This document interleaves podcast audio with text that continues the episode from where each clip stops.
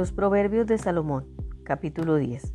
Un hijo sabio trae alegría a su padre, un hijo necio trae dolor a su madre. Las riquezas malavidas no tienen ningún valor duradero, pero vivir debidamente puede salvar tu vida. El Señor no dejará que el justo pase hambre, pero se niega a satisfacer los antojos del perverso. Los perezosos pronto se empobrecen, los que se esfuerzan en su trabajo se hacen ricos. El joven sabio cosecha en el verano, pero el que se duerme durante la siega es una vergüenza. Los justos se llenan de bendiciones.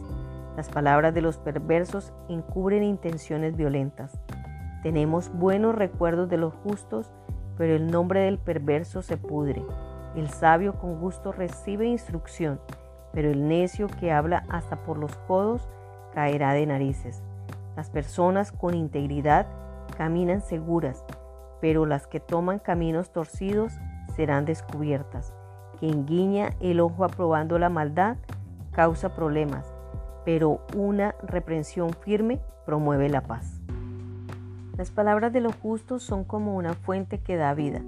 Las palabras de los perversos encubren intenciones violentas. El odio provoca peleas, pero el amor cubre todas las ofensas. Las palabras sabias provienen de los labios de la gente con entendimiento pero a los que les falta sentido común serán castigados con vara. Las personas sabias atesoran el conocimiento, pero el hablar por hablar del necio invita al desastre. La riqueza del rico es su fortaleza, la pobreza del pobre es su ruina. Las ganancias de los justos realzan sus vidas, pero la gente malvada derrocha su dinero en el pecado.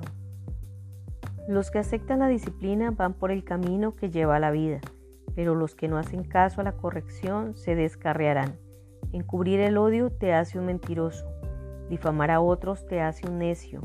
Hablar demasiado conduce al pecado. Sé prudente y mantén la boca cerrada. Las palabras del justo son como la plata refinada. El corazón del necio no vale nada. Las palabras del justo animan a muchos, pero a los necios los destruye su falta de sentido común. La bendición del Señor enriquece a una persona y Él no añade ninguna tristeza. Al necio le divierte hacer el mal, pero al sensato le da placer vivir sabiamente. Los temores del perverso se cumplirán, las esperanzas del justo se concederán. Cuando lleguen las tormentas de la vida, arrasarán a los perversos, pero los justos tienen un cimiento eterno.